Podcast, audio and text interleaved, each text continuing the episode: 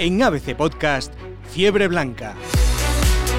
¿Qué tal? Bienvenidos una semana más a Fiebre Blanca, el podcast de ABC que analiza la actualidad del Real Madrid Club de Fútbol. Una semana importante, una semana grande en la Casa Blanca. Tenemos clásico con un dispositivo especial de seguridad. Tenemos también eliminatoria de Champions League, se enfrentará al Manchester City. Por supuesto, tenemos la resaca del empate in extremis en Mestalla. Saludamos ya a nuestros contertulios. ¿Qué tal, Fernando Rojo? Hola, muy buenas tardes. Y Tomás González Martín. Muy buenas tardes a todos. Que además vienes de la Copa Navideña que ofrece el Real Madrid. Allí venimos, sí. Y hemos, hemos estado hablando con el presidente y nos ha dado datos precisamente de la seguridad.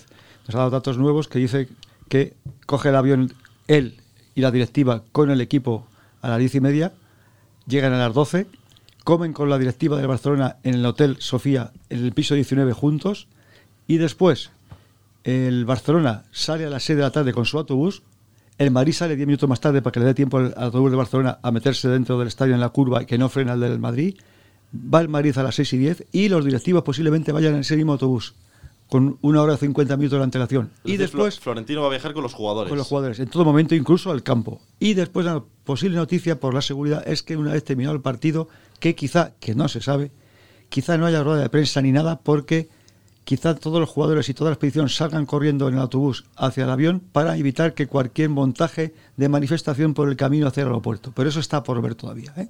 Un dispositivo, Fernando, especial de seguridad con más de 3.000 efectivos que ha dado mucho que hablar porque recordemos que este clásico viene ya aplazado del 26 de octubre. Es decir, está dando mucho que hablar y es realmente comprometida la situación, al menos. ¿Va a pasar algo? ¿Cómo, cómo ves este dispositivo? Sobre todo? La, situación es, eh, no, sabemos lo que va a pasar, no somos adivinos, pero la, situación es eh, eh, radicalmente diferente a la que se presentaba el 26 de octubre. Por, una razón obvia, el 26 de octubre había que defender muchísimos puntos, había una preocupación mm, bastante fundada porque las fuerzas de seguridad tenían que defender eh, entre comillas, diferentes puntos eh, calientes en la, en la, ciudad de Barcelona y en distintos puntos de Cataluña. O sea, era una situación de una algarada general, de violencia en las calles y donde estaban todos los efectivos volcados en, eh, en aplacar esa, esa violencia después de la sentencia del proceso.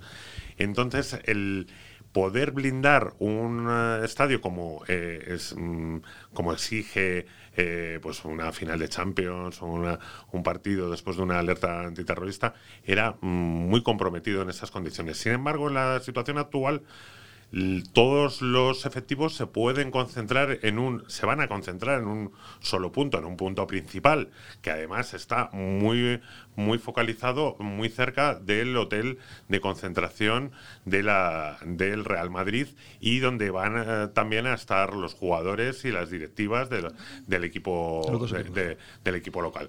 Con lo cual eh, es relativamente fácil, fácil eh, por lo menos es lo que nos cuentan los que entienden de esto, eh, defender esta situación. Por supuesto que no sabemos lo que va a ocurrir y, toda y las fuerzas de seguridad, los, eh, los mandos policiales, barajan diferentes situaciones, y algunas que ha comentado Tomás, pero todo hace pensar que no tiene por qué ocurrir nada relevante, sobre todo si, si se consigue que los dos equipos y el trío arbitral y las directivas, sobre todo los protagonistas del partido, lleguen sanos y salvos al estadio y salgan de él también sanos y salvos, lo cual parece bastante fácil, ¿no? No, estamos hablando de un número de personas eh, eh, elevado, ¿no? Sí, son dos autobuses y una van relativamente lo que tiene que llegar al Camp Bueno, ya vamos a centrarnos en la parcela deportiva, están esos jugadores ya dentro del terreno de juego, al final van a ser 22 protagonistas y ese trío arbitral por el que tiene que velar la seguridad las fuerzas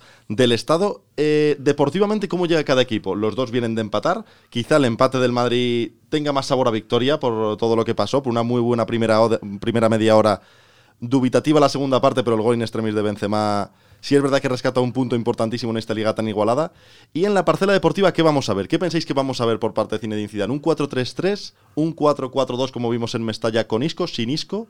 Mm, a esta hora que se baraja más, Tomás, por tu ahora mismo se baraja, tiene Zidane una duda muy grande en la cabeza y la sigue pensando ahora mismo, que es, ¿me la juego con Bale para que sea por fin el líder de este equipo? Que lo ha sido durante varios años después de Cristiano, hasta el 2016, 2017 se lesionó gravemente en un tobillo y a partir de ahí dejó de ser líder. ¿Me la juego con él? o saco a Rodrigo. Es la duda que tiene. Dice, mañana me la juego con Bale y de, me demuestra o me decepciona. Pero que, va a jugar con cuatro centrocampistas, yo Seguro. creo que es eh, eh, seguro. eh. ¿E Isco? Sí, Sí. eh, tío, Isco. Sí, yo, yo creo que, que eso. Que, que, va a estar- que está Isco por delante de Modric en este momento. Es que ahora mismo tiene las dos ideas Zidane, ¿no? Seguramente incluso arriba jugar Rodrigo Bale y yo incluso quería lanzar otro guante y es que puedan jugar cuatro o cinco centrocampistas Eso con es. Valverde, Modric, Cross y Casemiro, que quizás sea lo que más nivel tiene ahora mismo. Ahora mismo también esa es la duda que tiene. Dice, meto también a Isco y a Modric y hago un 4-5-1 y Isco de media punta. Es la duda que tiene, porque Bale no está fino, acaba de salir de una lesión y no está fino. Rodrigo está bien, pero tampoco es que esté muy allá. O está verde, ¿verdad? Está verde. Vinicius está muy bien, lo hizo muy bien el año pasado en el Camp Nou, pero a lo mejor es para el segundo tiempo.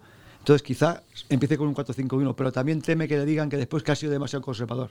Entonces a lo mejor saca un segunda punta. y- aunque gana en posesión de balón, en control del centro del campo, eh, a acumular efectivos en el centro del campo. Yo creo que mm, siempre a un entrenador le da muchísimo más confianza, pero también pierdes eh, de, desestabilización, ese punto que te puede dar con muchos metros de recorrido, pues un jugador, por ejemplo, como Bale. Lo que pasa es que, claro, es curioso, sería curioso, y bueno, mm, yo no lo descarto tampoco, como, como dice Tomás, que tiene más información que yo, por supuesto, pero mm, eh, eh, sería curioso que después de todo lo que ha ocurrido en el partido más importante, en el primer partido, gran partido importante, al final, mm, habiendo tenido varias veces el pie fuera, eh, con todo lo que se ha hablado sobre Bale, al final fuera el titular, pero es- estamos hablando de un jugador top, ¿eh? o sea, por mucho de... Y que lo ha hecho siempre bien el Camp Nou, con campo grande, con Claro, espacios, tiene buen remate de cabeza. Es un jugador fantástico que, que, por supuesto, eh, debería estar eh, en condiciones normales en el, en el once titular del Real Madrid. Lo que pasa es que, bueno, pues han ocurrido muchísimas cosas alrededor de él. Y además teniendo en cuenta que los laterales es la parte más débil del Fútbol Club Barcelona, especialmente el derecho, Bale que es muy rápido, que remata bien de cabeza, es que los centros de la derecha o las carreras de la izquierda pueden ser claves en este partido. Yo creo que incluso por un momento a Zidane hay momentos que Betoni le dice que meta a Vinicius por la izquierda y a Bale por la derecha, jugar con dos extremos y abrir el campo porque el Barcelona lo que tiene débil es la defensa y lo está pensando. Pero no creo que se atreva tanto. Siempre puede sacar a Vinicius en un tiempo, que también la última media hora es muy importante porque el contrario está mucho más cansado y se lo puede reservar para después, que es lo que piensa él, claro, efectivamente. En definitiva, ¿vemos al Madrid ganando en el Camp Nou o con un, un empate ya sería un resultado positivo? Hombre, lo que, lo, lo que sí está claro es que eh, eh, todo este tiempo ha beneficiado a los dos. Los dos estaban en, en ese momento, en el 26 de octubre, si nos remontamos a ese momento, eh, eh, Valverde ha estado en una situación incluso posteriormente eh, Discutido. bastante discutida y jugando a nada el Barça. Y sin embargo, en las últimas semanas el, el Barça se ha entonado. Pero yo creo que el Madrid sí que ha mejorado cualitativamente con respecto a, a ese partido y sí que ha podido venirle un poco mejor. Eh, es verdad que también eh, por culpa de los horarios de, de la liga, pues va a tener much- eh, horas menos, va- 40 horas menos, ¿no? Se quejaba el otro día Zidane que, que, que, Que el Barcelona. que el Barcelona, no, 30, 30, 30, horas, 30, 30, 30 perdón. horas. 30 horas menos que el Barça de descanso, después de un partido, pues mm, también Exigente, sí. exigente como es el de, el de Valencia, pero ese último, ese gol de Benzema con ese cabezazo eh, a la heroica de Courtois, yo creo que le da una chispa al Madrid especial, a un punto de optimismo que, bueno, no sé, mañana puede ocurrir cualquier cosa. Está claro que, que bueno, un empate no sería un mal resultado para el Madrid, desde luego. El asunto de todo eso está diciendo que nunca he visto tan feliz a Zidane, ni siquiera cuando ganó la Champions, la última, que cuando marcó el gol de Benzema, la alegría que tenía el borde del banquillo. Parecía, que había ganado la Champions. Dice, por fin, un punto. Parecía que el punto era muy importante, anímico para el miércoles. Mañana Madrid puede perder. Si pierde, estará a tres puntos de Barcelona. No está lejos. Pero va con la tranquilidad esa de que no he perdido en Valencia y no voy presionado. Y esa tranquilidad es muy importante. Puede perder o puede ganar. Y lo que hoy ya lo ha dicho el presidente. Vamos a ir a ganar y si se nos da mal o regular, empataremos. Ahora, como salgamos a empatar, perdemos seguro. No, y, y- y lo más importante es que el Madrid tiene un plan. Después de bastante tiempo de dudas, Y en incluso las sin últimas Hazard. semanas, o sea, eh, eh, pues bueno, estamos hablando pues, pues una cuestión puntual de que un jugador como Hazard importante que no que, que- que no está en el equipo, que se puede que eh, podemos estar dudando entre si Bale, si, si meter a Isco, si meter a a, a- a- A Vinicius. o a, O a Rodrigo. o a Rodrigo Rodrigo, pero en la columna vertebral ha encontrado ese plan con Valverde, Casemiro, Cross, ese, ese centro del campo, yo creo que, y la confianza que está teniendo Benzema, Mm, eh, da mucha seguridad a, todo el equipo, incluso la seguridad que tiene ahora mismo Courtois, con respecto a hace, si nos remontamos hace mes y medio, eh, Courtois estaba completamente discutido, había chances sobre Courtois,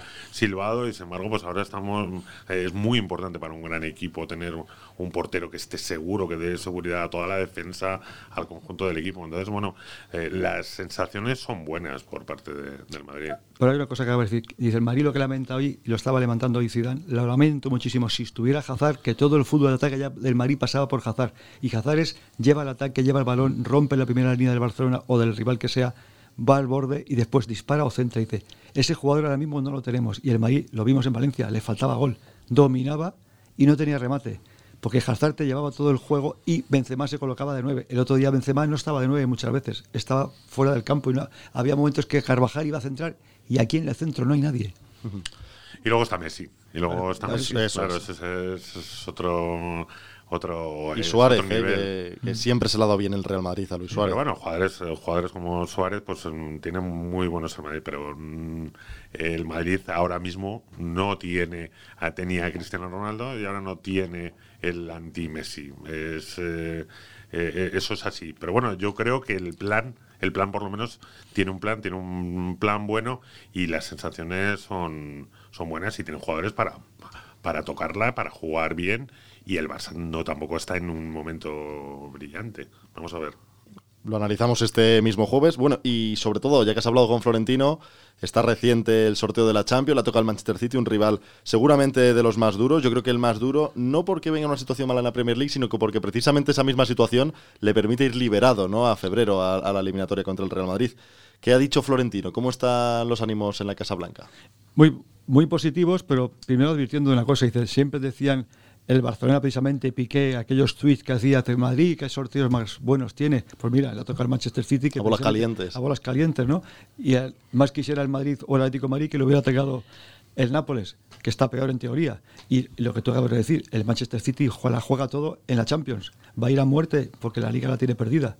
Y precisamente es un rival que está tocado y por eso es peligroso. Y te puede, te puede vencer. Y es, es una eliminatoria a vida o muerte. Dicho eso, son optimistas porque, bueno, tiene, además, muchas veces Zidane lo dice, prefiero jugar el segundo partido fuera, que no siempre cuando el Madrid va jugando el segundo partido en casa, resguarda más en, el partido de a domicilio. Ahora jugamos en casa y después es mejor jugar fuera a ganar, que lo ha hecho Zidane en las tres Europa que ganó.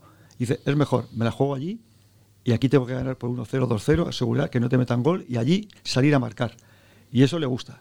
Ahora, dicen que verdaderamente el Manchester City es un, es un rival herido, porque está fuera de combate en la liga y eso es peligroso.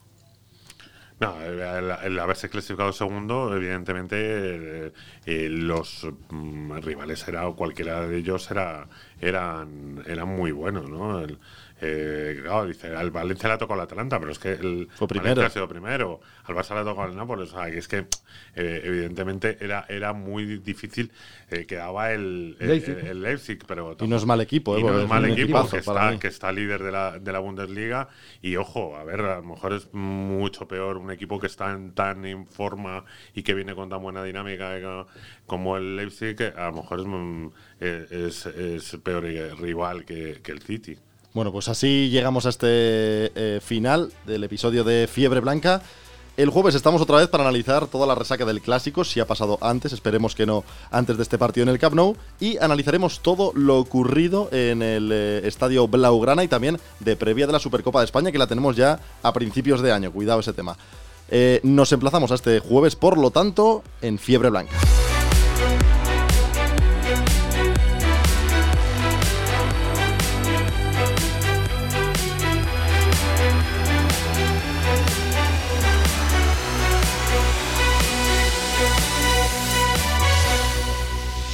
En ABC Podcast, Fiebre Blanca